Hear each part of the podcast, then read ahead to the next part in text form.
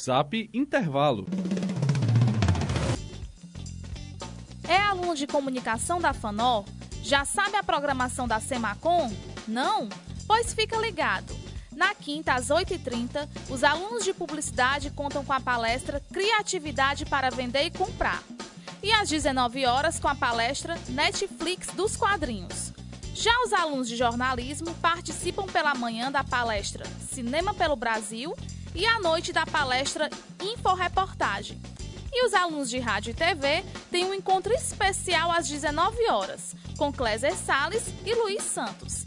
A programação completa você pode conferir na fanpage facebook.com barra fanorsemacom.